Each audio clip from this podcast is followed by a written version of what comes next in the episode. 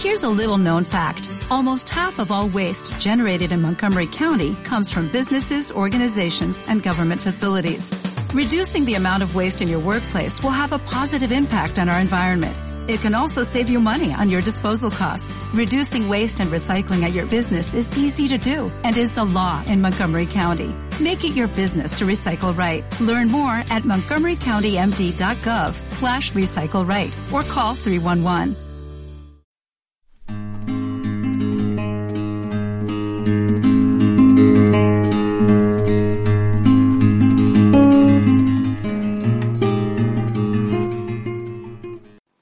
Muy buenos días, tardes y noches, queridos hermanos y hermanas. Bienvenidos a una sesión más de El Evangelio Desafiante.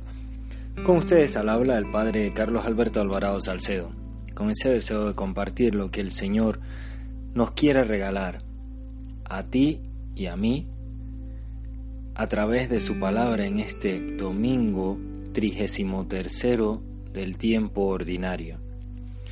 Vas a descubrir unos textos que son realmente hermosos y que nos abren a mil preguntas.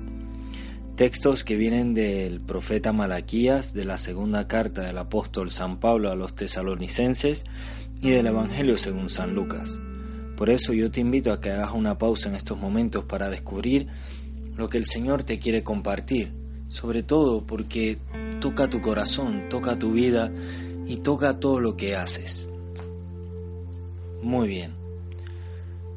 Para variar un poco, yo te voy a hacer una pregunta.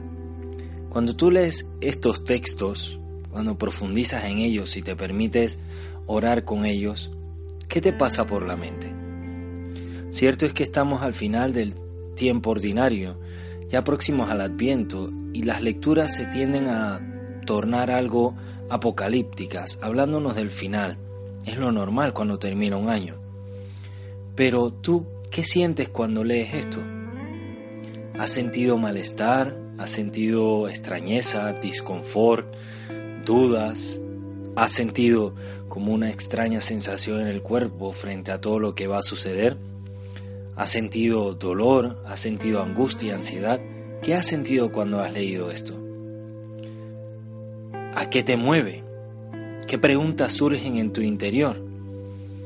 Surgen preguntas de cómo va a suceder esto, qué va a pasar, o por qué el texto bíblico nos habla de tanto final, tanta muerte, tanta destrucción, tanta persecución.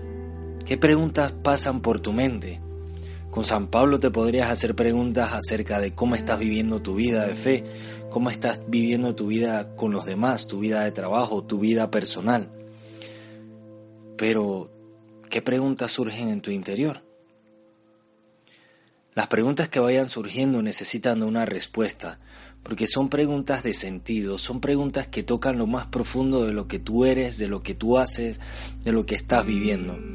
Ábrete a esas preguntas, porque precisamente una interrogante va a ser, ¿cómo estás viviendo tu vida cristiana? ¿Estás dando testimonio o estás haciendo escándalo? ¿Estás mostrando realmente que eres una seguidora de Jesús, del amor, o realmente estás viviendo de un modo descafeinado tu fe? ¿Estás entregando todo lo que tienes, todo lo que vives, todo lo que haces, o te guardas cosas? ¿Serías capaz de decir con convicción que eres una cristiana católica? ¿Y que esto de la fe es algo que mueve tu vida? Pues bien, esas interrogantes, esas cuestiones, llévalas a la oración, porque al final hay una clave en todo esto, y es la perseverancia. Es lo que te pide el Señor. Persevera en esa búsqueda, persevera en esa inquietud, persevera en ese testimonio que tienes que dar, persevera en amar a los demás, en compartir, en dar de lo que tienes, persevera en ser testigo de esa fe de Jesucristo, persevera como cristiano o como cristiana, persevera en la clave de la revolución del amor. Esa es la clave de este domingo, la perseverancia que mueve tu vida y habla de la lealtad. Espero que estas lecturas toquen tu vida, te hagan replantearte un poco dónde estás ahora y te muevan a buscar nuevas claves para ser un cristiano testimonio del amor hoy en día. Un abrazo y hasta la próxima semana.